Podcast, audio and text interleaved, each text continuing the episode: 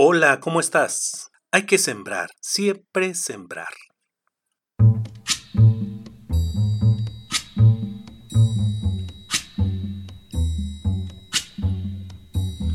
Cuando estaba en la secundaria escuché ese poema, Sembrando siempre sembrando. Después en la preparatoria tuve la oportunidad de decirlo, de declamarlo en poesía coral. Muy interesante.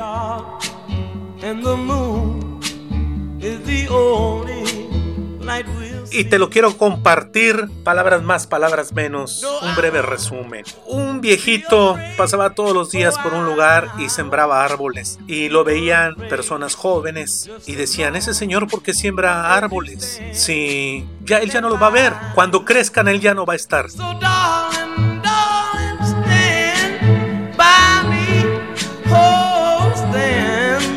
Pues cierto día le preguntaron, oiga señor, ¿usted por qué siembra si ya no los va a ver?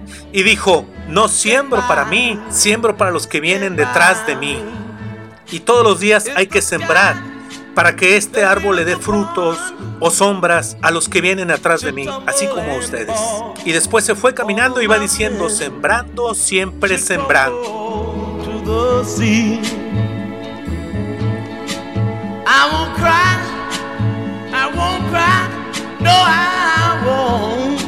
Por eso la gran enseñanza de esto es, todos los días tú siembra, porque después cosechas. Siembra amistades, buenas palabras, buenos momentos. Siembra una mejor vida.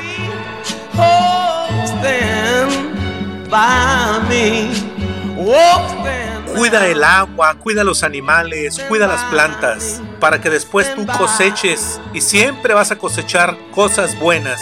No siembres odio, rencor, angustias, nada de eso.